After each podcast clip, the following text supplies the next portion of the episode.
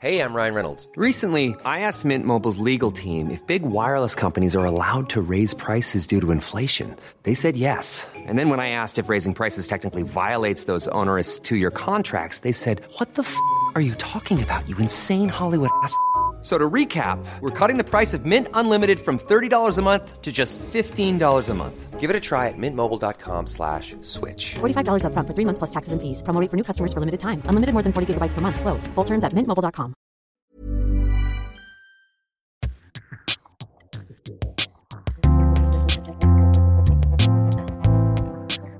Salut, c'est Thomas Rozek. Comme tous les Français, j'ai grandi en développant une sorte de sympathie naturelle pour le Québec. Une affection qui, cependant, ne va pas sans mauvais côté, comme par exemple la franche dose de condescendance qui, soyons un peu honnêtes, l'accompagne quand on pense à nos cousins, comme on dit, à leur accent, à leur prétendue bonhomie, à leur attachement si pittoresque aux expressions françaises. On a tous, moi le premier, tendance à regarder de l'autre côté de l'Atlantique avec une bonne dose de mépris. C'est évidemment une erreur, notamment si on s'intéresse à la façon très singulière que le Québec a de considérer l'idée même de nationalisme qui n'a rien à voir politiquement avec la On a oublié par exemple à quel point les années 60 et 70 ont été là-bas le théâtre d'un bouillonnement sans précédent. Cette histoire, on a eu envie de vous la re-raconter grâce au témoignage de deux grands acteurs de ces bouleversements. La première, c'est Monique Simard, une figure féministe, culturelle et syndicale, productrice de cinéma, de documentaires et d'œuvres numériques que David Carzon a longuement rencontré.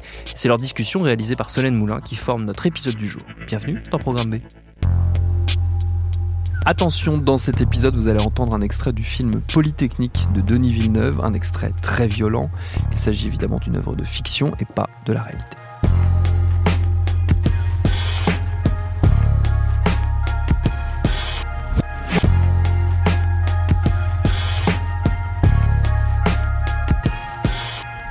J'étais hôtesse à l'Expo 67, au pavillon de la jeunesse.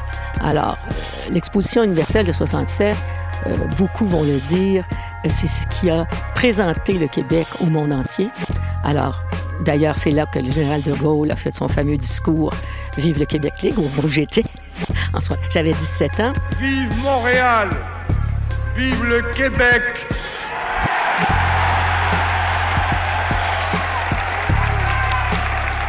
Vive le Québec libre!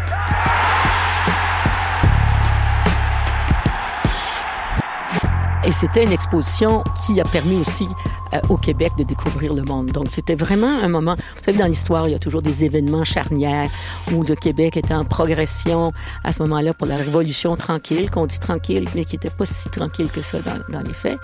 Euh, révolution au plan euh, des encadrements d'une société où on fout dehors le clergé, où on dit, euh, bon, euh, la famille et le clergé qui étaient les les piliers de la société québécoise, on, dit, on met ça de côté, on, on, se réapproprie notre économie, ce qui était extrêmement important par des nationalisations, entre autres de l'électricité.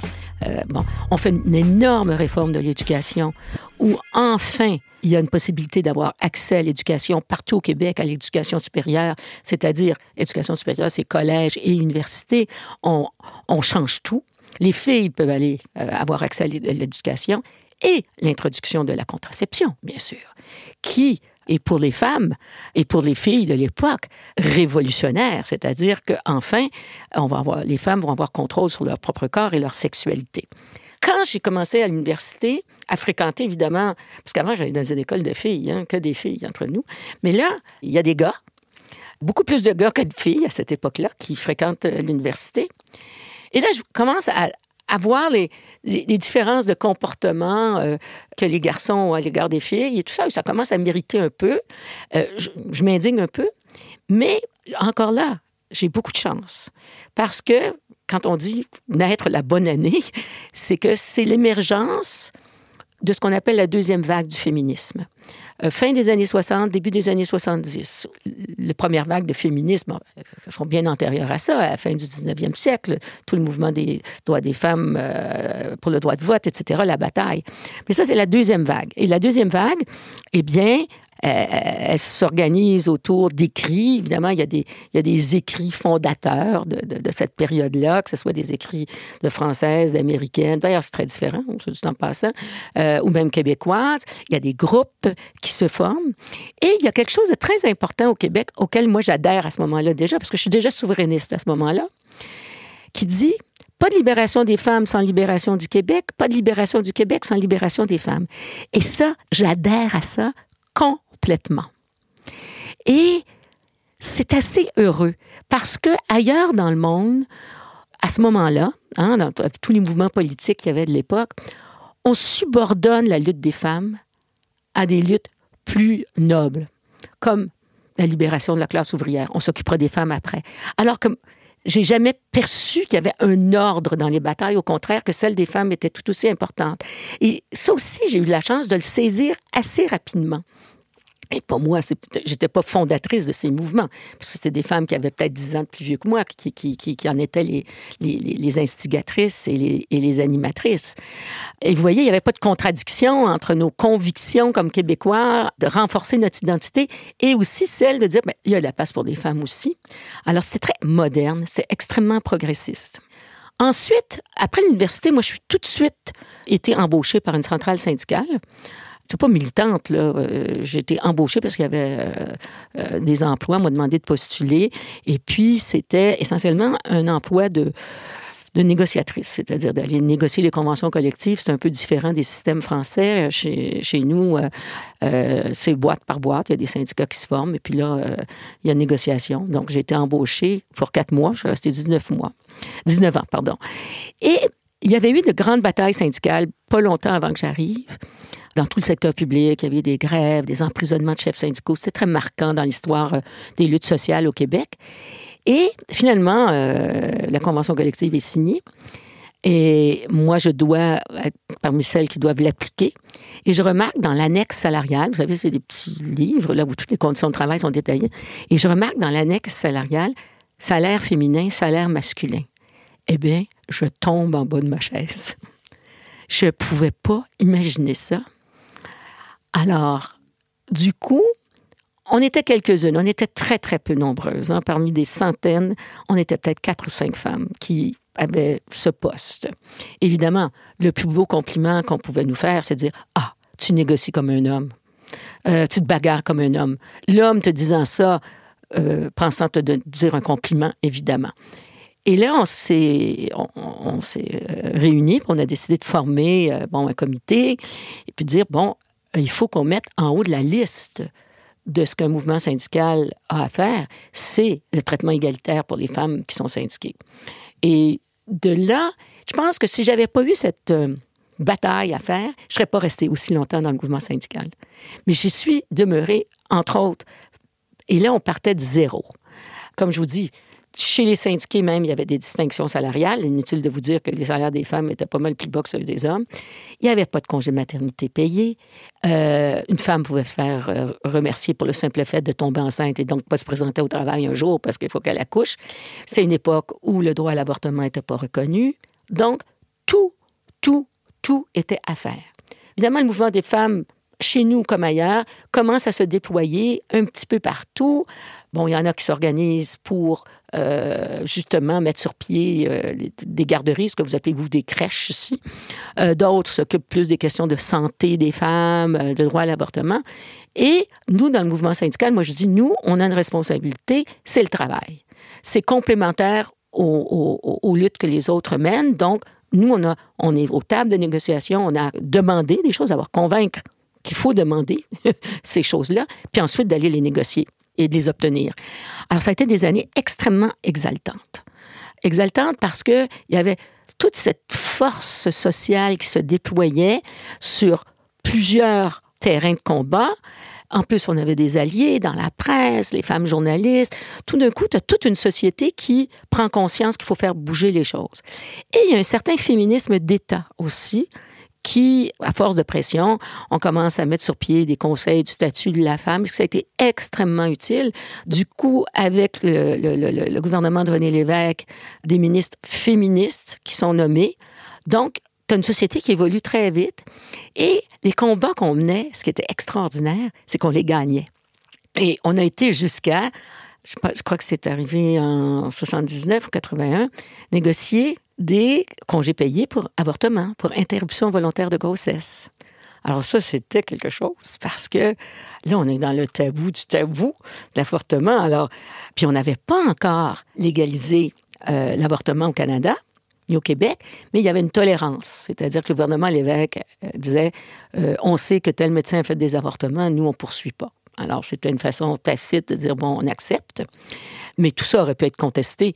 Alors, de mettre ça dans une convention collective dans le secteur public, pour moi, ça témoignait vraiment qu'il commençait à y avoir euh, un consensus sociétal sur des questions qui sont majeures.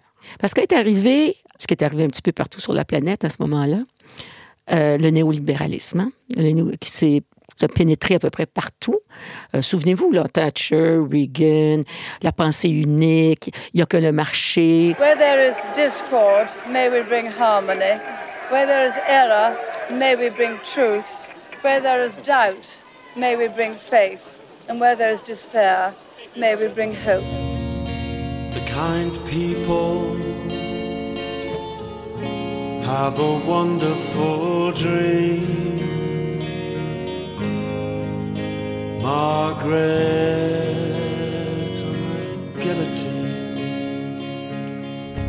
Et on commence à travers ça, pas seulement à valoriser l'individualisme, la performance, le capitalisme, mais on commence aussi à dénigrer en contrepartie et ouvertement l'action collective, les syndicats, euh, et on commence à dénigrer le féminisme. Euh, en disant que les femmes vont trop loin. Bon, je vous passe tout ce que j'ai pu entendre dans ma vie sur les revendications féministes. Il n'y a rien que je n'ai pas entendu. Bon, l'histoire n'est pas linéaire, puis l'évolution d'une société n'est jamais linéaire. Alors, euh, contrairement, on, pourrait imaginer, on est sur une lancée, cette lancée, elle se terminera jamais, c'est pas vrai. Puis quand on connaît un peu l'histoire, on sait que c'est pas vrai. On sait qu'il y a des ressacs, qu'il y a des reculs, qu'il y a des creux, que euh, souvent les, grandes périodes de changement ont été provoquées par une conjoncture de plusieurs éléments. Ce qui est arrivé au Québec entre nous, c'est qu'il y a beaucoup de choses. Une prise de conscience sociale, un changement politique, euh, des actions très précises au plan économique et aussi la technologie. Quand je vous dis la, la pilule anticonceptionnelle, ça a été majeur pour le Québec majeur. On est passé d'un des plus hauts taux de natalité au Québec, en Amérique du Nord, à un des plus bas taux en deux générations c'est peu dire. Bon, et là, on est sur une lancée. Arrive une crise économique euh, au début des années 80. Euh, bon, la plupart des pays occidentaux euh, ont connu ça. Ça permet donc l'accession au gouvernement, de, de, gagner des élections à des gens qui sont conservateurs au plan économique, le néolibéralisme, et qui remettent tout en question. Là, tout d'un coup, on se met à faire du surplace. Est-ce qu'on recule ou on recule pas? Dans certains cas, on recule. Euh, par exemple, toutes sortes de gains syndicaux qui avaient été faits euh, sur les salaires, des choses comme ça. On, gèle les salaires, on demande des reculs, on commence à introduire des, mesures pour dire, bon, les anciens, vous pouvez garder vos salaires, mais les plus jeunes qui rentrent, ils vont avoir de moins bons salaires à l'entrée. On ne donne plus la sécurité d'emploi aux gens. Et en période de difficulté économique, où il y a, le chômage augmente, évidemment, nécessairement, on pourrait s'imaginer que la révolte serait plus grande, mais en fait, le premier réflexe, c'est d'être plus conservateur. Et c'est le chacun pour soi. Et donc, le Québec, qui avait été si solidaire, tout d'un coup, cette solidarité, elle se fragilise, elle éclate. Et tout d'un coup, les, les alliés d'il y a dix ans deviennent des opposants. Et euh, je pense, entre autres, à une bagarre euh, de 82 entre le Parti québécois, qui était au fond le parti qui avait le préjugé favorable aux travailleurs, bon, et tout, etc., qui, après le référendum de 80, qui, de mon point de vue, a été perdu, d'autres diront a été gagné, mais bref, euh, le oui ne l'a pas emporté. Il y a la crise économique et il y a un affrontement entre le gouvernement de René Lévesque, l'État, et les employés du secteur public, dont les enseignants. Mais un affrontement majeur qui, encore aujourd'hui, a laissé des traces. ça me fait penser un peu au rôle que les instituteurs ont pu jouer en France dans l'éducation nationale, où les instituteurs en général étaient à l'avant-scène du progrès social. Prônaient, vous avez des caricatures entre l'instituteur et le curé dans un village. L'instituteur est, là, bon, c'est la République, c'est l'égalité, tout le monde doit avoir accès à l'école. Ben, les, les enseignants au Québec, d'une certaine façon, avaient joué ce rôle-là aussi, étaient très pour et derrière le progrès social. Bon, étaient tous souverainistes, appuyaient le gouvernement de René Lévesque, et tout d'un coup, l'allié d'hier devient l'ennemi d'aujourd'hui. Et ça a donné lieu à une vague, bon, d'abord, un abandon total des, ou presque des enseignants pour l'appui à la souveraineté, bon, ou à tout le moins ils se retirent. Mais de l'autre côté, de la part des forces néolibérales et conservatrices, un dénigrement systématique du corps enseignant public. Et ça, ça fait très, très, très mal à une société et ça fait encore mal 30 ans plus tard au Québec.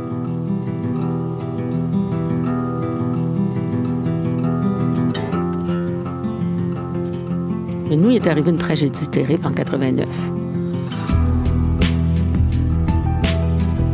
Déjà, ça fait un bout de temps qu'on se fait taper sur la tête. Alors, vous avez, bon, des animateurs radio de droite, des magots qui arrêtent de taper sur la tête des femmes, qu'elles prennent toute la place, qu'on prend toute la place, qu'on vole les jobs des hommes. En tout cas, il n'y a rien qui se dit pas.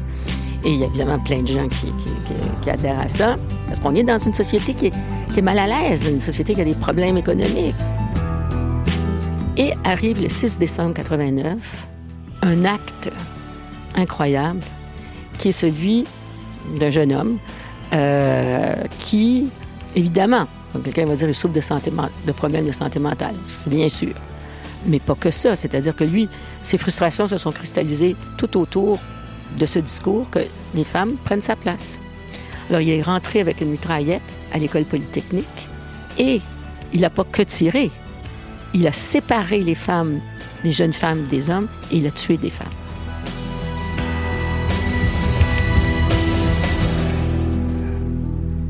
Séparez-vous. Les filles à gauche, les gars à droite. Séparez-vous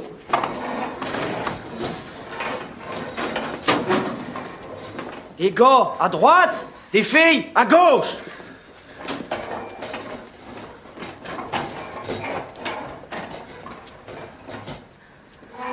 Ok, les gars, vous sortez. Les filles, restez là. Grouillez-vous le cul Allez, sortez, sortez. On réglera ça dehors. Allez, allez.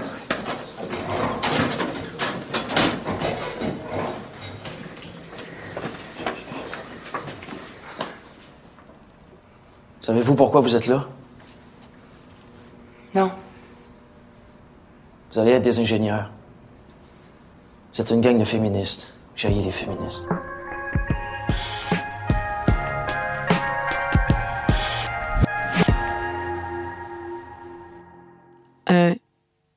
Assassinat anti-féministe. Le gars s'appelait Marc Lépine. Il en a tué 14. Il en a blessé plusieurs autres. Et au Québec, qui est une société qui, soit dit en passant, n'a pas connu la guerre, n'a pas connu les occupations? Ben oui, il y a eu des soldats qui sont venus battre euh, dans la Deuxième Guerre, puis dans la Première Guerre, mais on n'a jamais eu d'occupation de territoire. Euh, une société qui est relativement euh, moins violente ou qu'il n'y a pas une histoire de violence aussi grande, que ça se fasse au Québec, mais là, c'est, ça, tout le monde, tout le monde en est abasourdi. Non, ça se peut pas. Ça, ne se peut pas. Après avoir commis ces meurtres, il s'est tiré une balle, donc il s'est suicidé. Ils ont trouvé dans ses poches une lettre. Une lettre dans laquelle il, il expliquait pourquoi il posait ce geste. Et, fait encore tout aussi troublant, et il disait, moi, en fait, celle que j'aurais voulu tuer, c'est celle-ci. Et il donne une liste de noms, dont le mien. Alors, d'autres noms, il y avait euh, une ou deux autres femmes syndicalistes, il y avait des femmes journalistes, il y avait des femmes policières et des femmes pompières. Donc, euh, une douzaine, quinzaine de noms. Alors ça, j'avoue que c'est un choc. Hein? Quand l'incident est arrivé, quand le massacre est arrivé, moi, j'étais pas à Montréal, j'étais à Québec. Et j'étais dans ma chambre d'hôtel, puis tout d'un coup, la radio, la télé est allumée, la télé, puis vaguement, tu ne l'écoutes pas, mais tu entends euh, une nouvelle, puis tout d'un coup, tu et là, tu t'assois sur le bout du lit pour regarder la télé, puis là, tu te dis, mais c'est inimaginable. Là, j'ai découvert deux personnes étendues sur le sol. L'autre personne, encore une fille, parce que le, le type tuait seulement les femmes. Et là, tu prends pleine conscience de ce qui vient de se passer. Plus tard, ils ont appelé à la maison, les policiers me cherchaient. C'était avant les, cellulaires et tout ça. Euh, mon mari euh, me trouve, puis il, te cherche et tout ça. Mais il voulait surtout savoir, je moi et d'autres, je le connaissais. Je, disais non, je le connais pas, je, je sais pas. Bon. Moi, évidemment que ça m'a ébranlé terriblement, mais ça a plus ébranlé mon mari et ma famille. C'est-à-dire que je, me suis. Bon, ça m'est pas arrivé, c'est pas moi. Là. Je pensais à celle qui, avait, qui était morte. Je pensais aux, aux mamans, aux parents de celle qui était, qui était morte, plus. Et le contenu de la lettre, on ne l'a connu, nous, qu'un an plus tard. Parce qu'une parmi nous était une journaliste, Francine Pelletier, et elle, avec acharnement, a réussi à faire des demandes d'accès à l'information pour avoir euh, accès à la lettre. Et finalement, elle n'a jamais eu droit à ça, mais ça a été coulé probablement par quelqu'un de la police qui lui a envoyé. Puis je me souviens très bien quand elle l'a reçu, elle est venue chez moi, puis on a lu la lettre ensemble. C'est inimaginable. Ensuite, la lettre a été publiée, etc. Mais ce qui a été le plus choquant, mais vraiment le plus choquant, c'est au moment où c'est arrivé deux choses choquantes. D'abord, c'est pas un crime antiféministe. C'est un malade qui a tué de jeunes gens. Pas de jeunes femmes, de jeunes gens. Personne osait dire le mot féministe. Personne osait dire que c'est un crime contre les femmes. Et ça, ça nous a énormément choqués. Moi, j'ai été au funérailles national, euh, bon, euh, à la grande église Notre-Dame à Montréal, bon, premier ministre, les évêques, les monseigneurs, les nommez tout le monde est là. Jamais c'est dit. Et ça, ça nous a énormément, énormément heurté, les féministes. Et là, après ça, alors là, là, disons que le bal a commencé.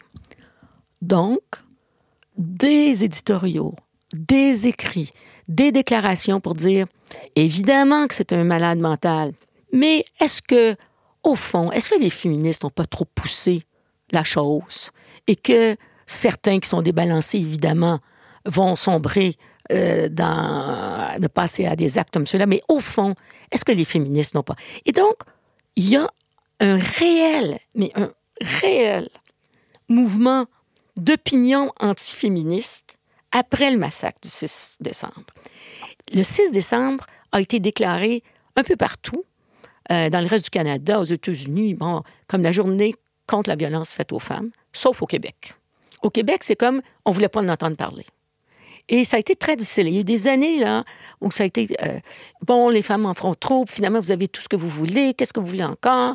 Et donc, quand on fait des bagarres sur des choses assez élémentaires, comme l'égalité salariale ou l'équité salariale, euh, ou avoir des droits des congés parentaux, ce que j'appelle des, des batailles sur des droits élémentaires dans une société qui sont plus vraiment remis en question aujourd'hui on n'a pas touché encore au fond de la misogynie d'une société et, du paternalisme. Et ça, ça m'est apparu à ce moment-là très, très, très évident qu'on avait été en surface et qu'on n'avait pas été. Évidemment, les débats sur l'avortement sont des débats qui suscitent aussi beaucoup de choses. Mais là, on, juge aussi toutes les questions morales et tout ça. Bon, en fait, les féministes ne sont pas pour l'avortement, ils sont pour le libre choix, à chacune de décider par elle-même. Mais quand on travaillait sur l'équité salariale, ce qui est différent de l'égalité, l'équité, c'est de dire, écoutez, le travail ou les postes peuvent être différents, mais ils sont de même valeur. Moi, j'ai mis une bataille épique là-dessus, parce qu'évidemment, chaque fois qu'on disait qu'il fallait valoriser le travail de telle fonction que les femmes occupent majoritairement, les hommes se sentaient dévalorisés. Mais ça faisait longtemps que j'avais appris dans le syndicalisme que c'est pas tellement ce que tu gagnes qui compte, c'est ce que tu gagnes par rapport à l'autre catégorie ou par rapport à l'autre secteur, etc. Alors là, on touche plus, euh, quand on traite ces questions-là, à un profond sens de misogynie que les hommes pensent qu'ils ont plus de valeur que les femmes. Mais avec la tragédie de Polytechnique, là, ça a été plus loin. C'est-à-dire, au fond, on n'accepte pas que les femmes prennent leur place dans la société. On n'accepte pas que les femmes puissent vivre leur vie euh, librement, euh, sans homme, seul le désir. Et ça a été vraiment... Euh, c'est pas une traversée du désert, ça a été plus... Et là, tout d'un coup, le mot féministe, l'appellation féministe devient extrêmement péjorative. Alors, là, on entend non, moi, je suis pas féministe. Alors, les femmes qui se font interroger, ah, moi, je suis pas féministe. Non, non, je suis pas féministe. Euh, et d'ailleurs, ce qui s'est produit pendant la tragédie, c'est qu'il y a une jeune femme qui a survécu pour parler, Nathalie Prévost, une femme formidable. Euh, elle était étudiante. Et elle, elle a crié Non, non, on n'est pas féministe. Mais elle l'a dit aussi après. Et le seul fait qu'elle crie ça, mais euh, elle, s'en repent encore aujourd'hui, euh, on pouvait pas. Et c'était. Mais ici, en France, c'était terrible, ça aussi. C'est, féministe, mais qu'est-ce que c'est que ça? C'est ringard, c'est dépassé, c'est plus utile. Et on a vécu ça. Et ça a pris 25 ans avant que l'appellation ou l'affirmation ou de se réclamer du féminisme devient quelque chose qui est noble et euh, euh, correct. Mais je vais vous dire une chose. Vous savez qu'il y a des gens qui célèbrent Marc Lépine encore aujourd'hui au Canada. Et c'est pour vous dire, évidemment, c'est des groupes obscurs, euh, pas nombreux, on voit ça sur le web, mais qu'on célèbre un assassin de femmes. C'est assez perturbant.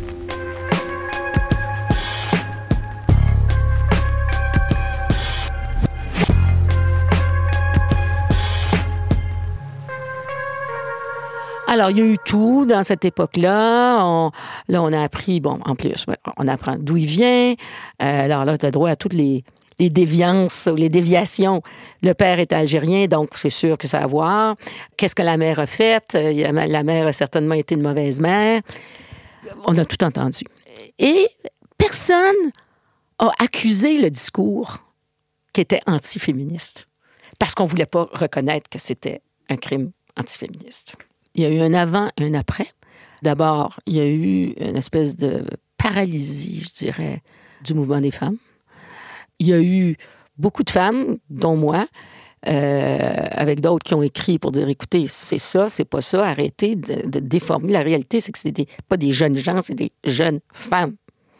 Parce qu'ils présumaient qu'elles étaient des féministes, parce qu'elles étaient rendues euh, aspirantes ingénieures à Polytechnique. Et, et c'est comme si nous avions perdu du terrain de crédibilité.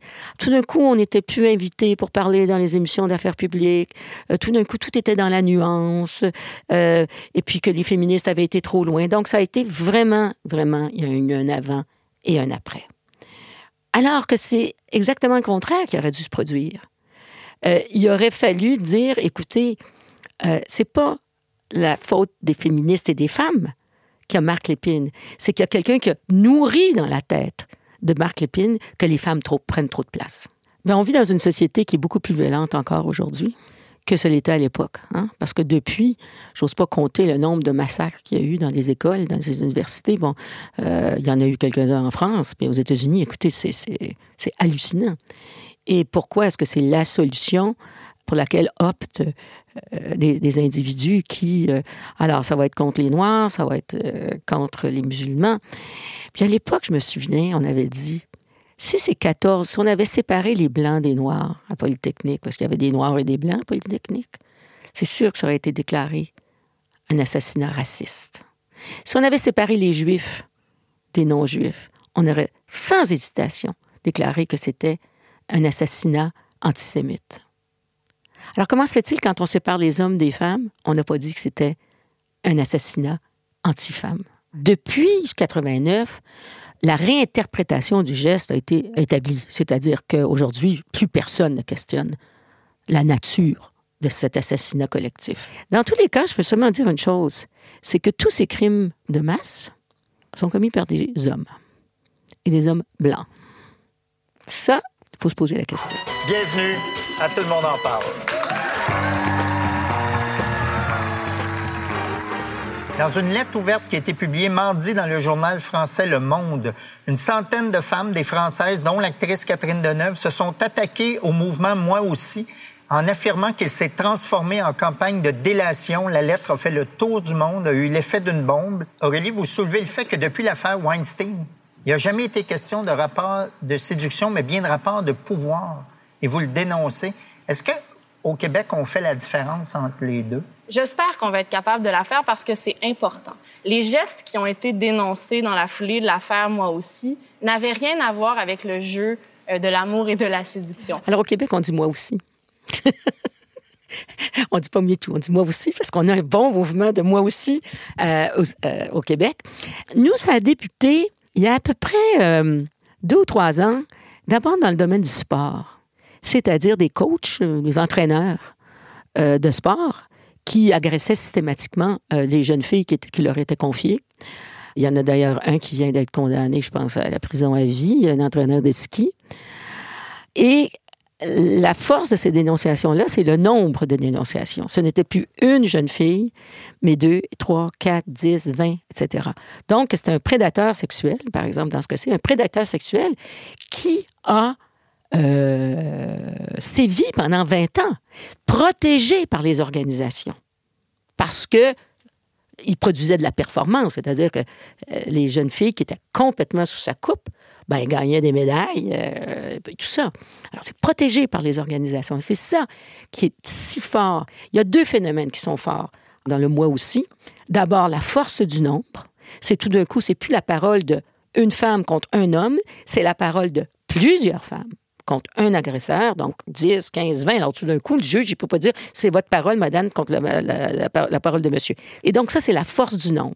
L'autre chose que ça révèle, c'est la complicité et le camouflage des organisations de prédateurs où ils savaient très bien, sans savoir exactement, oh oui, on savait qu'il y avait un peu la main, ceci, cela. Parce que dans le cas de Weinstein, je ne sais pas si vous dites Weinstein ou Weinstein, ici en France en tout cas, le gros producteur hollywoodien, eh bien là, tout le monde le savait. Tout le monde. Mais les femmes ne se parlaient pas entre elles parce que c'est honteux.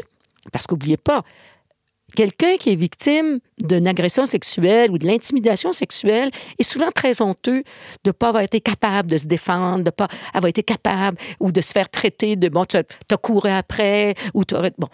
Alors, donc, on garde ça un peu secret pour soi. Alors, il faut la prise de parole de une, deux ou trois plus courageuses et tout d'un coup, toutes les autres embarquent. Ça, c'est le phénomène de Weinstein. Euh, mais là, ce qu'on apprend, c'est que tout le monde le savait dans ce milieu-là qui faisait ça. C'est-à-dire les autres hommes, les gens dans sa compagnie. Il y avait eu des paiements qui avaient été faits euh, à certaines pour qu'elles se taisent. Donc, euh, je te donne 50 000 puis je vais plus entendre parler de toi. Dans les associations sportives, la même chose. La même chose. Des associations sportives qui toléraient, qui savaient, mais n'agissaient pas. Je suis ravie qu'on comprenne à quel point l'action collective, la parole collective, dans ce cas-ci, la dénonciation collective, est puissante. Parce que qu'est-ce que c'est un collectif? C'est de ne pas se faire reposer sur nos propres épaules le poids d'un affrontement avec quelqu'un qui est plus fort que soi. C'est ça le syndicalisme aussi. Chacun face au patron, on est sans moyens. On perd la lutte du pouvoir. Parce c'est le patron qui a le pouvoir. Mais si on se réunit ensemble et puis qu'on on, on- on agit, on parle collectivement, on peut avoir du... Il n'y a rien qui a été gagné dans cette société euh, occidentale ou ailleurs qui n'a pas été le résultat. Les progrès sociaux sont toujours le résultat d'actions collectives. Jamais d'un individu. Bon, on a tendance à un terme, je pense, qui n'existe pas, héroïser, c'est-à-dire porter au nu euh, des individus en disant c'est à cause de telle personne qu'on a. Non, jamais, jamais. Euh, il faut des leaders, puis moi, je crois à un leadership fort, par moment, c'est nécessaire, mais c'est toujours de l'action collective. Alors, moi, à mon âge, je suis très, très heureuse de ce qui se passe parce que ça démontre. Et tout aussi heureuse aussi que non seulement il y a une dénonciation une prise de parole par rapport à des individus qui ont très, très, très, très mal agi, mais qu'on démasque aussi les organisations qui les ont protégés. Parce que ces hommes ont toujours compté sur le silence ou la complicité tacite des organisations dans lesquelles euh, ils travaillaient. Je suis absolument convaincue qu'il faut rester vigilante, il faut rester extrêmement ouverte à euh, demain matin redescendre dans la rue pour défendre des acquis. Et bon, on a juste à regarder ce qui se passe dans d'autres pays dans le monde. Regardez le recul du statut des femmes au Moyen-Orient. Le droit à l'avortement aux États-Unis, c'est constamment, constamment contesté parce qu'il y a une décision de la Cour suprême, Ray, Wade contre Roe, euh, bon, où la Cour suprême à l'époque euh, l'a tranché du bon côté de mon point de vue, c'est-à-dire qu'il y a un droit à l'avortement, mais les États américains essayent de défaire ça, les États les plus conservateurs, en rendant ça à toute une pratique inaccessible. Alors, il n'y a pas d'acquis là. Euh, vous savez qu'aux États-Unis, l'égalité salariale n'est pas encore euh, je- C'est inimaginable. Alors, je pense qu'il faut être extrêmement... vigilant. Mais pour tous les droits sociaux, tous les droits sociaux, ceux des femmes en premier, parce qu'ils touchent à des choses plus fondamentales, euh, sont toujours fragiles, d'une certaine façon.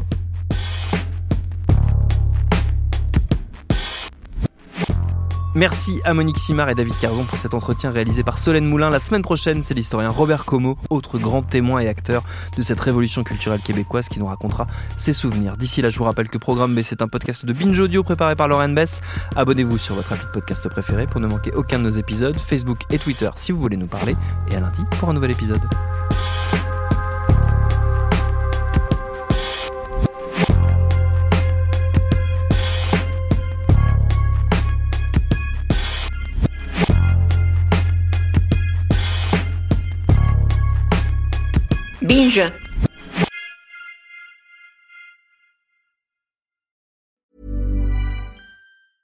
Even when we're on a budget, we still deserve nice things. Quince is a place to scoop up stunning high-end goods for 50 to 80% less than similar brands. They have buttery soft cashmere sweaters starting at $50, luxurious Italian leather bags, and so much more. Plus, Quince only works with factories that use safe, ethical, and responsible manufacturing. Get the high-end goods you'll love without the high price tag with Quince. Go to quince.com slash style for free shipping and 365-day returns.